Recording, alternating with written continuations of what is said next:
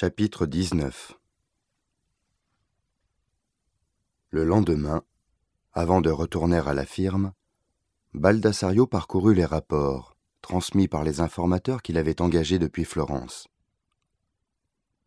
La surveillance de Yuang révélait qu'il se rendait tous les jours à pied à la compagnie en suivant le même itinéraire. Ses journées étaient réglées comme du papier à musique il passait de longues heures à la firme, puis rentrait tard chez lui. Il dérogeait à ses habitudes uniquement pour participer aux grandes manifestations rassemblant les dirigeants du mouvement Chine éternelle. Or, l'agenda politique des prochains jours ne prévoyait rien de particulier. C'est durant le trajet pédestre de Yuang que Baldassario pourrait intervenir le Chinois n'était pas accompagné de gardes du corps. Shanghai était certainement la ville la plus sûre du monde. Et de toute façon, personne n'oserait s'attaquer à lui à moins d'être totalement suicidaire.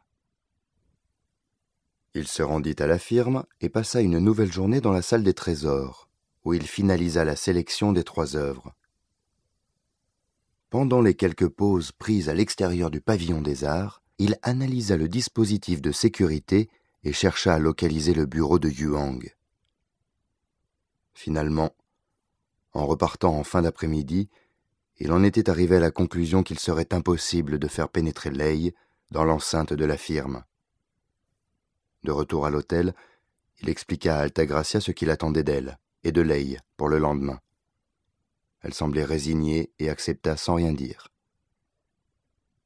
Baldassario n'avait plus aucune marge de manœuvre. Son plan était désespéré. Il mettait sa vie en jeu, ainsi que celle des deux femmes.